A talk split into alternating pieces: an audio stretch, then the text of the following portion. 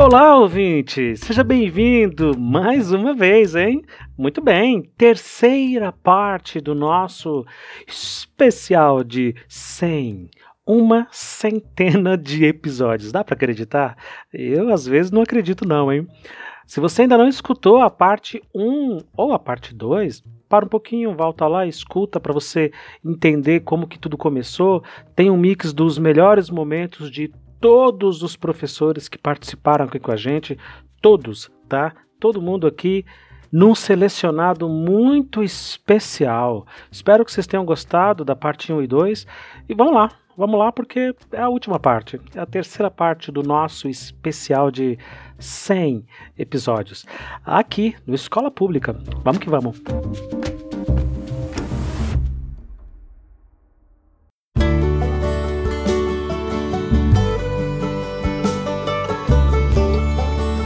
Das coisas mais marcantes dos filmes do Charlie Chaplin, quando ele fazia o Carlitos, é que eles são filmes conservadores. Uhum. São engraçados, divertidos, mas a saída é sempre individual. Uhum. Né? Nunca ele se junta com outros.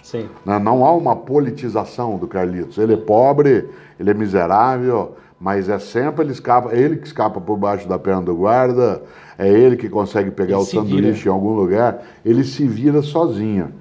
Portanto, o filme tem um viés conservador à medida que oferece uma saída né, para o indivíduo e não da organização. Aliás, nos filmes, só nos tempos modernos, né, no filme clássico, a primeira vez que ele tem uma ação política é quando ele é, pega uma bandeira vermelha, você sabe, por causa uhum. da legenda, e sai balançando e entra na frente de uma passeata que vai atrás dele. Uhum. Mas a bandeira caiu de um caminhão.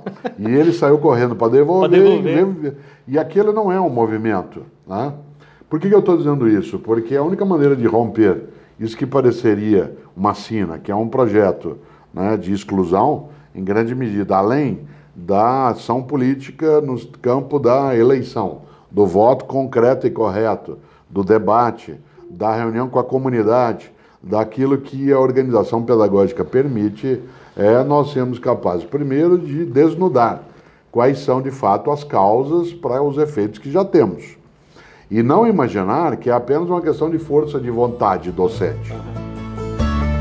Aí chega, chega na, na escola, encontra é, um monte de conteúdos, né? Porque se fala muito em competência. Uhum. Competência e habilidade. Sim, tudo, tudo bem. O conteúdo, pelo, pelo que eu entendo, é um meio né, para o aluno desenvolver determinadas habilidades. Exato. Isso aí é verdade.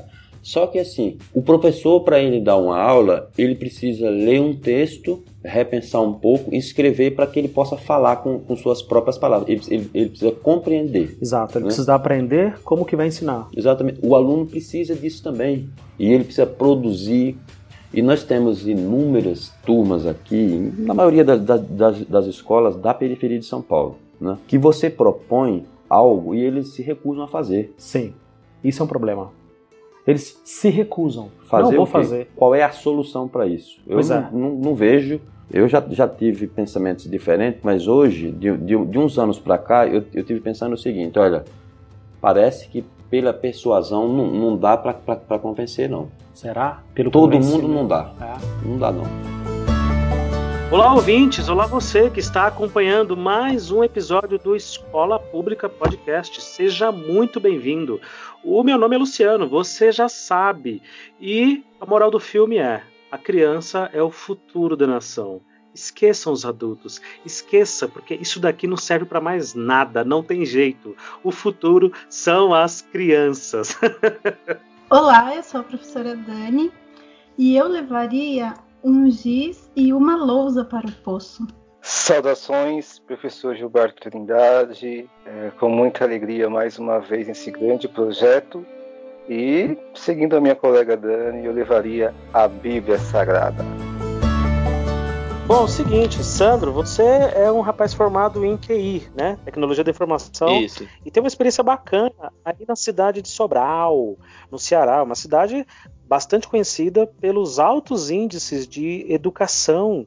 Né? Os melhores índices estão vindo aí do Nordeste, estão vindo do Sobral, também do Ceará. O Nordeste tem sido uma referência muito importante né, na qualidade do ensino público, especialmente nas escolas públicas. E aí, lá pelas tantas, te apareceu para dar aula para a molecada. Como é que foi isso?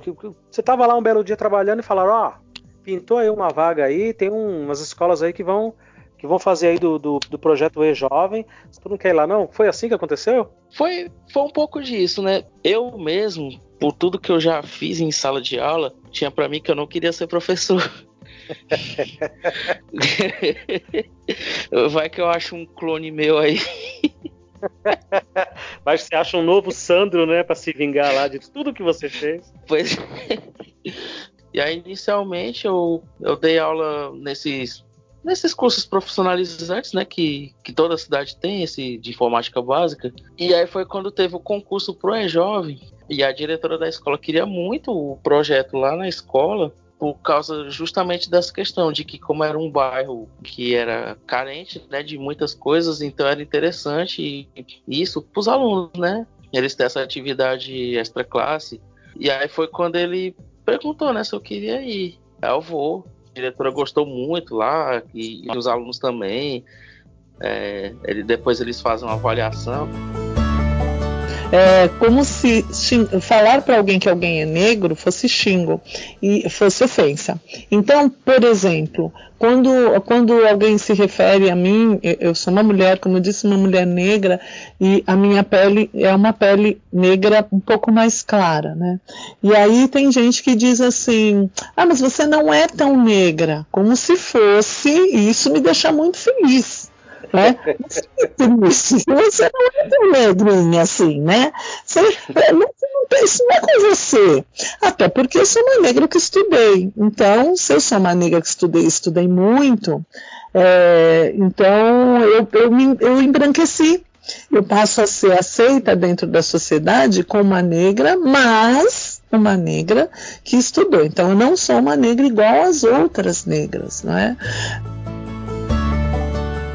Professora Dani, a, a, minha ideia de trazer você para conversar aqui com a gente no Escola Pública Podcast é continuar uma discussão que a gente teve no, no Twitter sobre o ensino médio, né? A gente estava trocando uma ideia justamente sobre a decadência do ensino médio.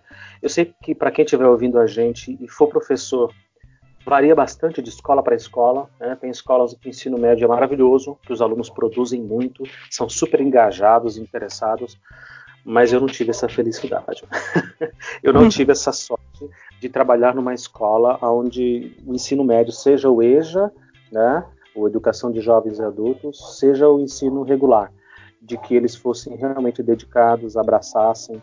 Ah, não, sempre, geralmente são escolas muito problemáticas e turmas muito problemáticas. Ah, e aí, o que, que a gente faz numa situação dessa? Numa, num contexto em que o Estado se importa muito pouco, né? E a gente aqui não, não, não, não levanta confete para o governo. As famílias, na maioria das vezes, acompanham um pouco também. E os alunos, eles não veem motivos, né? Eles não veem uma razão de ser na escola, no conhecimento, no estudo que a gente, como professor, está lhe oferecendo. Quais são as saídas? Eu me sinto completamente perdido. Completamente perdido. Eu não sei se você tem essa mesma impressão. Eu tenho, com certeza, eu tenho essa impressão. Da o ensino médio está perdido, né? Eu acho que os nossos jovens eles são muito esquecidos. Ninguém se preocupa com eles, é, no geral, né? Isso dentro da escola, fora da escola, mas trazendo para o nosso meio, o pessoal se preocupa muito com os alunos que, que chegam nas nossas mãos, o sexto ano, por exemplo, né? Em deixá-los, entre aspas, redondinho, para quando chegar no ensino médio não ter problema. E chega no ensino médio, uma que os professores, na maioria, não querem pegar essas aulas preferem o fundamental, porque são mais fáceis de lidar, e eles ficam meio que perdidos, porque fica nítido pelo comportamento dos professores, pelo, pelo comportamento do Estado perante a eles, por tudo, que eles não, não são vistos. Eles são, ah, eles precisam terminar o ensino médio, então a gente vai tê-los aqui. Mas não existe uma preocupação real com eles, com o que eles querem, é uma preocupação de saber quem são eles, como eles são, o que eles pensam, o que eles gostam. E aí acaba dificultando o trabalho de, de todos, né? De quem quer trabalhar com eles. Que eu, eu sempre preferi o ensino médio. Eu gosto do ensino médio. A minha paixão é o ensino médio. É, mas eu vejo assim que nem de 12 professores, eu e mais dois que gostam. Então acaba ficando. O trabalho acaba emperrando aí, porque eles sentem isso, eles sabem, eles percebem quem gosta de estar ali com eles, quem não gosta.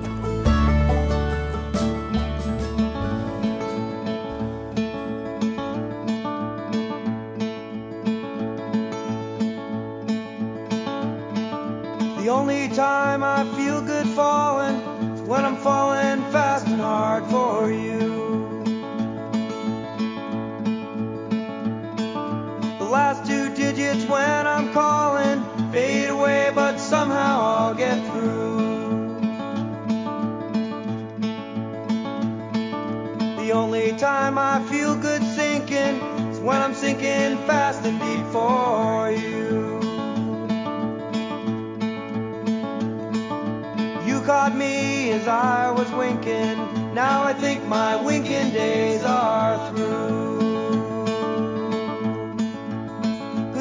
another change to come and rearrange. Why can't you just feel that way?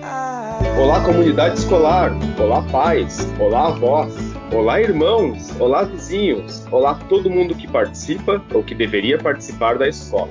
O meu nome é Felipe Fraga, este é o Escola Pública Podcast e existe vida após o ensino médio. Tudo melhora e os problemas que nos preocupamos tanto na escola passam a ser só uma lembrança nostálgica do passado.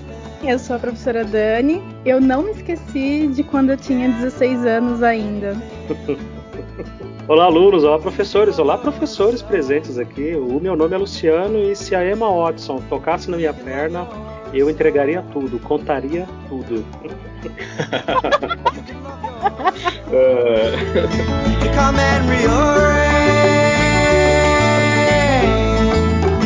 Why can't you just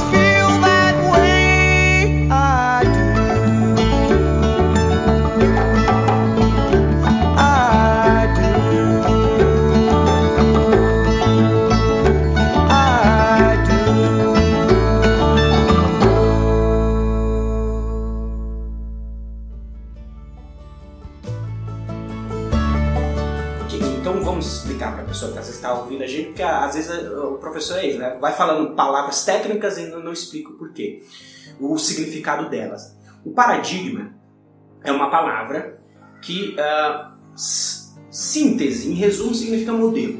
Mas não é só modelo.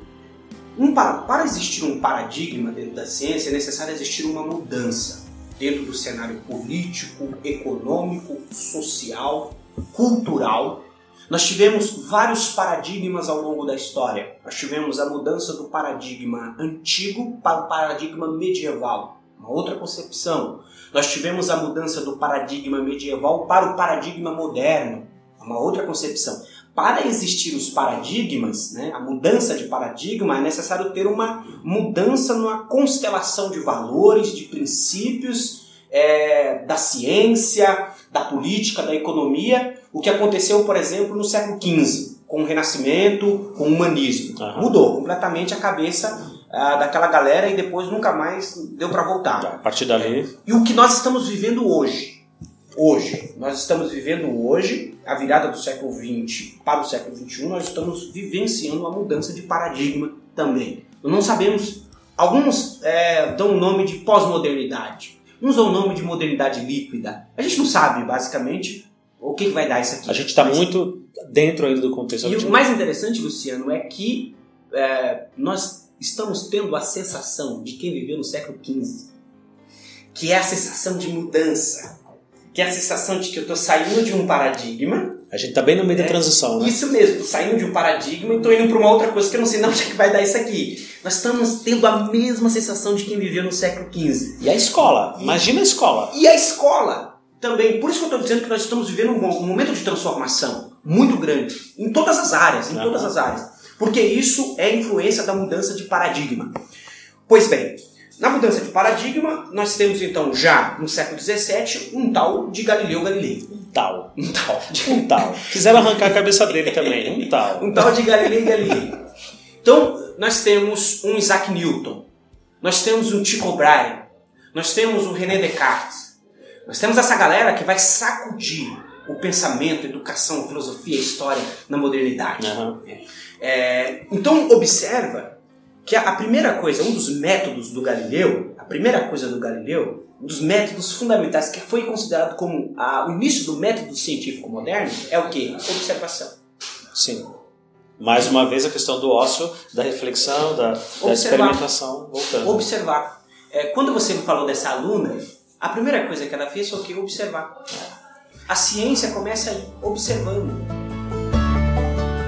em Goiânia eu comecei a, a, me interar com outros grupos, aí entrei em contato com os haitianos, aqui em Goiânia tem uma comunidade muito forte de haitianos, a observar essa questão da educação desses haitianos, principalmente ali das crianças, a questão do português, tá? E meu trabalho foi sobre a questão do ensino, do ensino a, aos haitianos, né? o ensino do português, e aí o meu trabalho foi um pouco mais profundo, e foi sobre a questão da educação de direitos humanos visando a inclusão da criança haitiana na escola pública brasileira. Olha que legal. E, e isso aí foi uma, assim, eu, eu falo de 2014, né, quando eu tive esse contato com essa família, mas, por exemplo, a questão desse trabalho sobre educação de direitos humanos já foi já em 2018.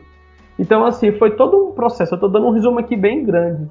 Uhum. Mas, foi, mas foi todo um processo. Nesse meio, eu conheci mais refugiados sírios, eu conheci jornalistas, conheci líderes religiosos que, estão, que são muito envolvidos com, com esse tema, conheci professores que atuam na área, que conversaram comigo sobre as suas, sobre as suas dificuldades, sobre os seus desafios, e a partir disso eu já comecei a, a, a colocar esse assunto numa questão mais acadêmica. Então começou com, a, com essas duas especializações, e depois, logo em seguida, veio o mestrado.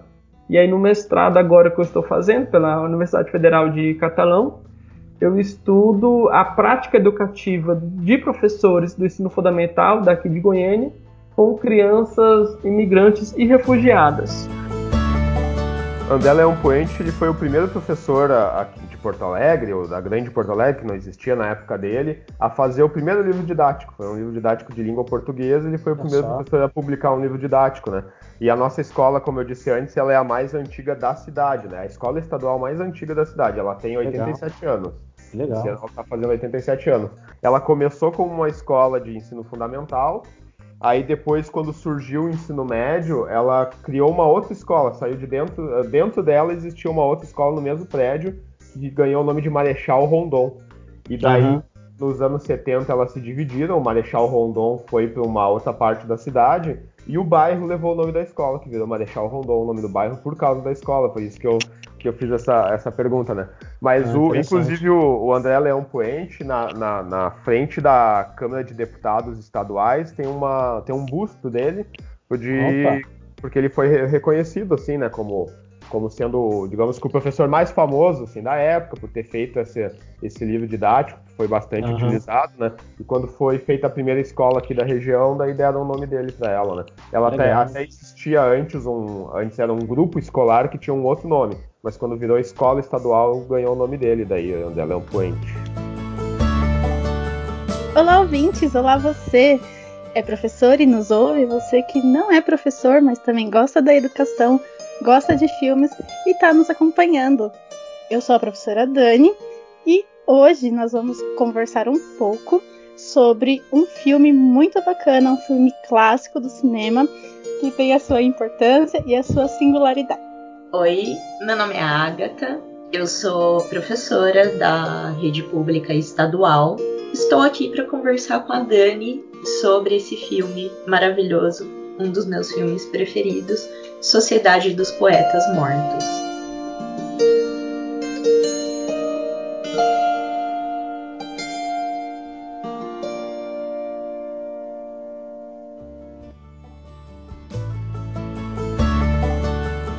O que, que acontece?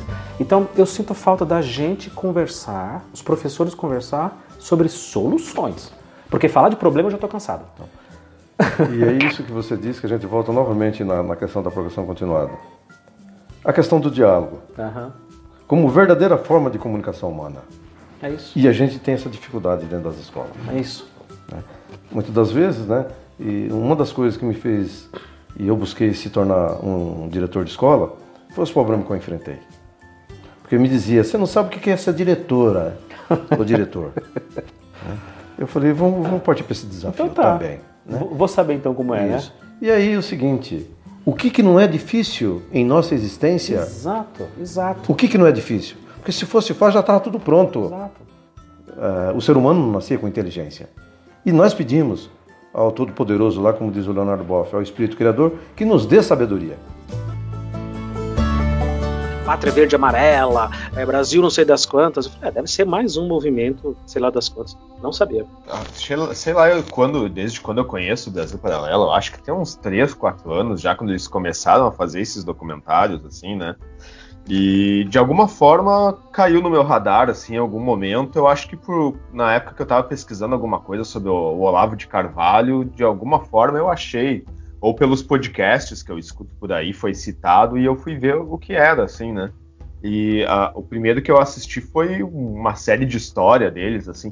Bom, basicamente eu não lembro muita coisa porque eu não prestei tanta atenção, assim, mas eu lembro que terminava esse, esse documentário sobre história com templários chegando aqui no Brasil antes das grandes navegações, assim, uma coisa bem louca. Minha nossa. Ai, caramba. É sério mesmo? É... Eles falaram isso zoeira ou falaram sério? Não, falaram sério. É, é, um Brasil bem paralelo, assim, inclusive numa realidade muito paralela, né?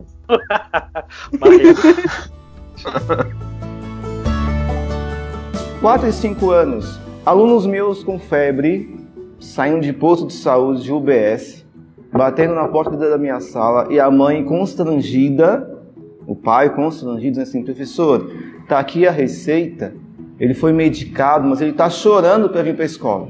Ah, ele quer vir para a escola? Ele quer ficar aí, professor, com o senhor. Apesar da. Apesar. E como é que fica? Eu falei assim: ó, vamos fazer o seguinte: deixa ele aqui, ou deixa ela aqui, eu vou observar. Não posso medicar, mas eu vou observar. Qualquer variação eu ligo para vocês, vocês vêm buscar, professor. Muito obrigado.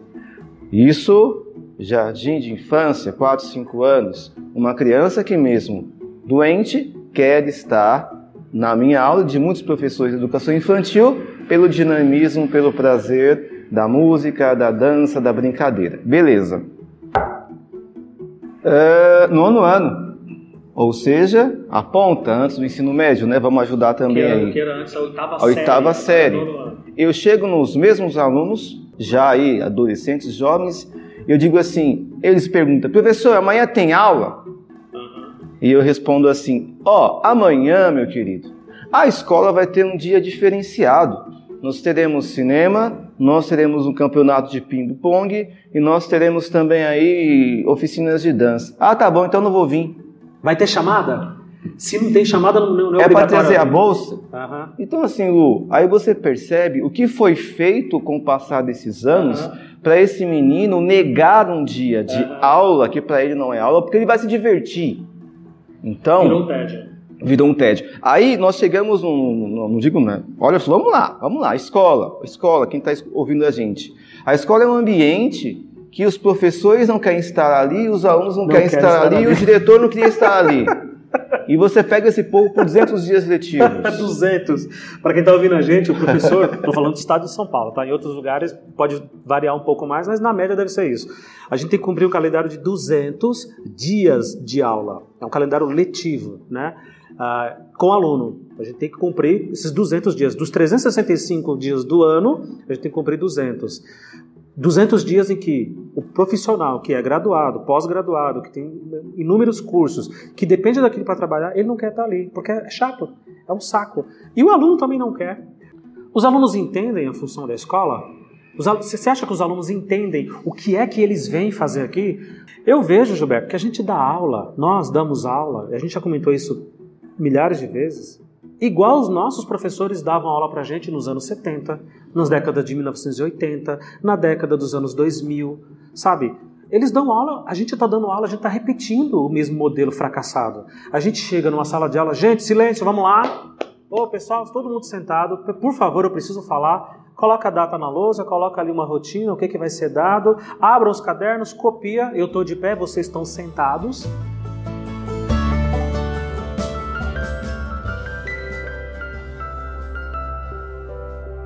Olá, ouvinte! Olá, você que está aqui com a gente no Escola Pública Podcast. Seja muito bem-vindo. O meu nome é Luciano e eu eu me emocionei bastante, mas eu acho que eu me emocionei nas horas em que os meus colegas não se emocionaram. Vamos ver, vamos ver. Olá, eu sou a professora Dani e eu queria ter sido aluno da professora Stacy Best.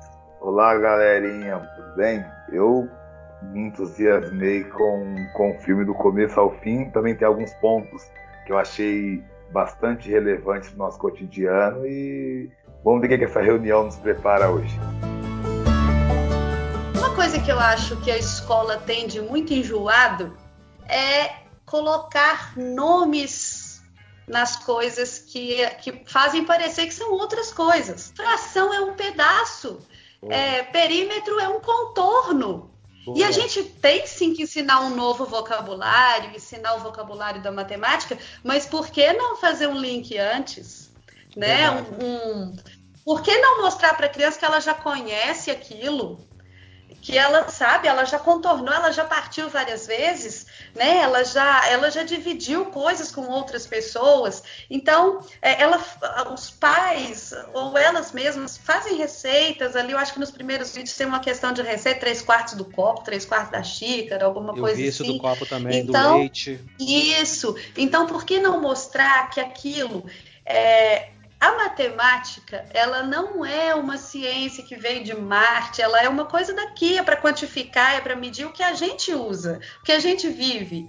E por que, que a gente coloca tudo em códigos como se fosse uma coisa de outro, de outro planeta? Né? É importante entender o código, mas é importante entender o que ele representa e que o que ele representa está aqui na nossa vida. E Por isso que é que, eu comecei serve, né? a fazer. É, para que serve, como funciona, e, e, principalmente a criança entender que é aquilo que ela já vive, que ela Uhum. já conhece. É um nome novo, uma representação nova para uma coisa que ela já conhece. Bom, essa é uma dificuldade que eu tive também no começo da minha carreira, especialmente com as apostilas. Aqui no estado de São Paulo, a gente recebe o material pedagógico, as apostilas para trabalhar com os alunos a partir do sexto ano até o ensino médio, e a linguagem é extremamente complexa. Calcule a razão do número tal pelo número tal, que não sei o que. Caramba, eu vou ter que traduzir isso.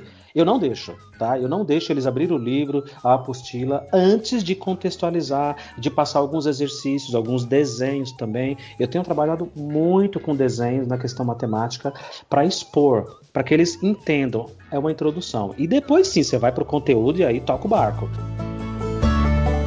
Bom, deixa eu aproveitar e tirar uma dúvida com você.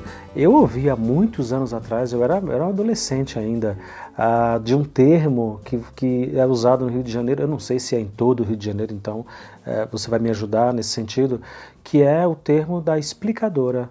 Explicador, assim, por fora da escola? Sim, por fora da escola. Eu, aqui no Rio tem também. Eu até já fiz explicador também, porque eu passei a minha quinta série, hoje em dia, o sexto ano, sem professor de matemática, e minha mãe pagou explicador para mim. Olha só que legal. Aqui em São Paulo, ninguém faz ideia do que é uma explicadora, né? Eu, quando entendi o que era esse termo, comecei a buscar outras associações, o que nada mais é do que um reforço, né? Então o menino está ali com uma dificuldade, a criança não consegue entender o matemático, o português, geralmente são essas duas matérias, né? Contrata lá uma professora de reforço e vai fazer um reforço, vai estudar aquela matéria, ou às vezes precisa passar numa prova e chama um reforço. No Rio de Janeiro se chama explicadora. Olha que legal, pô, parece muito mais objetivo o termo, né? Não, não, vamos contratar aqui uma explicadora porque você não está entendendo, precisa de alguém te explicar isso daqui. o nosso reforço é a explicadora aí no Rio de Janeiro. Ah, e quem já me ouviu em outros episódios já me ouviu dizendo que eu, minha família toda e eu, nós viemos da Bahia, eu vim muito criança, praticamente não morei lá, ah, mas lá na Bahia, especialmente no interior, não é nem reforço e nem explicadora. Lá se chama banca. Então, quando o aluno está com uma dificuldade em matemática, em português, está tá ruim na leitura, não, não vai, a coisa não está conseguindo ir bem, está tá perigando reprovar na recuperação, manda para banca, vai fazer banca, essa é a expressão. Cadê, cadê Joãozinho? Tá fazendo banca, para ver se não repete de ano. Cadê Mariazinha? Mariazinha tá na banca, e só vai sair de lá quando melhorar as notas. Eu me amarro nessas diferenças de terminologia, é muito oh. engraçado esse regionalismo. Mas hoje em dia eu tenho alunos que vão para a explicadora porque a família não quer se comprometer de ajudar o aluno naquele conteúdo. Então ele vai para a explicadora para muitas vezes fazer a pesquisa do trabalho que eu passei, ou para fazer o dever de casa que algum professor deixou. Coisa que o pai e a mãe simplesmente podia falar, ó, oh, vamos fazer isso aqui. Faz que daqui a pouco eu dou uma olhada se você fez. Não é difícil. Mas aqui no Rio, algumas famílias usam isso para terceirizar a obrigação deles de estar tá acompanhando esse aluno. Mas a explicadora é paga, né? É paga. Eu, te, eu tenho uma curiosidade, né? Aí da, das escolas do, do, do, Rio Grande do Norte. Vocês têm ou tiveram, me, me, conta mais ou menos a sua impressão, a questão da violência dentro da escola é, é uma coisa presente ou não? Não, não é, não. É bem diferente, não, na né? verdade, assim. Quando Olha a gente ouve os depoimentos, no Nordeste, a visão do professor ainda é o professor. E isso muda muito quando você vai do centro para o interior. Lá no interior, na cidade de interior, quanto mais para, para a periferia você vai, mais respeitado você é. Existem, infelizmente, alguns casos no Rio Grande do Norte que a gente tem acompanhado, inclusive de marginais que saem de seus bairros e vão até outros bairros roubar escolas. E obviamente que roubam as escolas, porque aqui no estado, por exemplo, recentemente a gente teve um caso muito explícito disso que segurança na escola seria só à noite. Daí tu tem um, um espaço sem segurança na escola é, sem segurança nas escolas, que cada escola tem ali 10 computadores, 20 computadores, que tem dois projetores, que tem três computadores, vai rolar o roubo. Não tem ninguém para proteger, não existe um espaço para cuidar. E daí vem o cara que quer e que é mal intencionado, ele vai até lá e rouba. Mas no sentido de respeito ao professor, não. Os próprios professores de várias faculdades federais, de faculdade estadual, como a USP, né, que é estadual, professores de lá falam o seguinte: olha, se nós fizermos essa prova do vestibular para entrarmos na USP, não passaríamos. Os próprios professores falam: ó, que lá estão. Se a gente tivesse que prestar FUVEST, Sim, né, que é o vestibular, não. a gente não entraria na faculdade. Bom, você tem inúmeros, é, assim, em outro extremo, na outra ponta, você tem artistas às vezes, autores de música, é, escritores que quando veem as suas obras no, na questão do vestibular, já fizeram, inclusive, quem tiver interesse, pesquise isso na internet, no YouTube, levaram essa questão, as questões da prova, do vestibular, que tem o seu texto, a sua música, Sim. e a pessoa errou.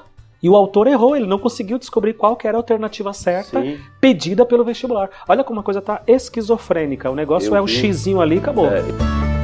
Me lembro muito bem, minha professora na primária, professora clássica em Londrina, Dona Mercedes, Dona Mercedes, que era uma mulher que veio de Curitiba e que passou anos e anos formando gerações né, em Londrina. Eu sempre conto nas minhas palestras e atividades que todas as vezes que eu vou autografar um livro, que alguém pede para autografar, eu sinto a mão da Dona Mercedes na minha mão. Ela já faleceu há mais de 20 anos, mas ficou né, em milhares de alunas e alunos que ela teve. Ela tinha uma dedicação à escola pública impressionante. Né? Depois, quando eu fiz o ensino daquilo que seriam os dois primeiros anos do ginásio, eu os fiz em Londrina e fiz lá, então, aquilo que hoje seria, né, de maneira mais direta, o quinto ano do fundamental e o sexto. Mas eu tive uma retenção no sexto, né, eu, porque eu passava o dia todo jogando futebol. Olha só. Né, e jogando uma coisa que no estado de São Paulo chama taco, e que no Paraná naquela época chamava Bets. Eu sei que tá. Que era um jogo que as crianças jogam até hoje, em algumas áreas da nossa cidade, do nosso estado, em que você coloca três varetinhas formando um triângulo uhum. piramidal. E aí se joga uma. É, não é um beisebol, uhum. mas é algo muito gostoso. E eu passei o ano nessa alegria. E aí fiquei né, de recuperação, na época chamava segunda época. Uhum. Fiquei em matemática e em francês né? E, Caramba, tinha francês. Isso, francês. Eu não, só tive inglês quando me mudei para São Paulo. Não existiu inglês na escola. Lembra alguma coisa de francês? Bastante. É, mas né? daquela época. Daquela não, época não depois. depois não, mas daquela época também. Né? Me lembro do livro de francês no qual eu estudei, chamado De la langue aux idées, né? da língua às ideias.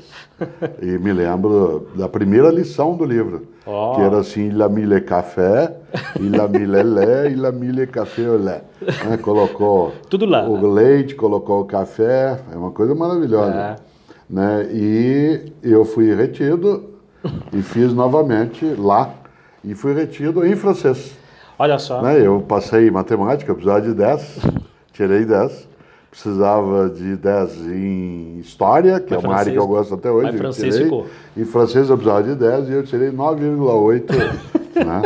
O que é a única experiência minha de retenção, mas valeu. Sim. Né? Como Sim. prática esportiva. Eu nunca me tornei um jogador profissional de taco ou de betes, mas aquilo valeu como formação. A partir daí, né, a minha escolaridade se deu de uma maneira muito mais tranquila. Muito obrigado por acompanhar a nossa parte 3 dos melhores momentos do Escola Pública Podcast. Eu sei que vocês gostaram mais das partes que eu participei. Se você tirar isso na edição, Luciano, a gente vai se ver depois. não, não tirei não. Muito obrigado, ouvinte. Uh, encerramos aqui, né? Essa é a terceira parte desse nosso especial de 100 episódios. Espero que vocês tenham gostado, espero que vocês tenham curtido. Uh, se alguém quiser falar com a gente, Dani, quiser se comunicar com a gente, faz o quê? Procure a gente em todas as redes sociais, é tudo Escola Pública Podcast, no Instagram, no Facebook, no Twitter. Estamos lá.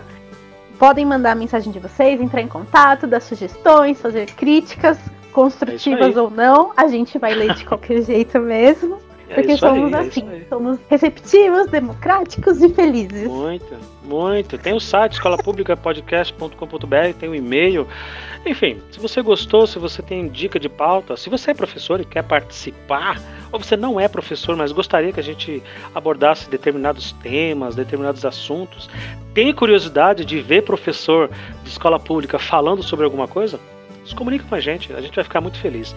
É isso aí, até a próxima.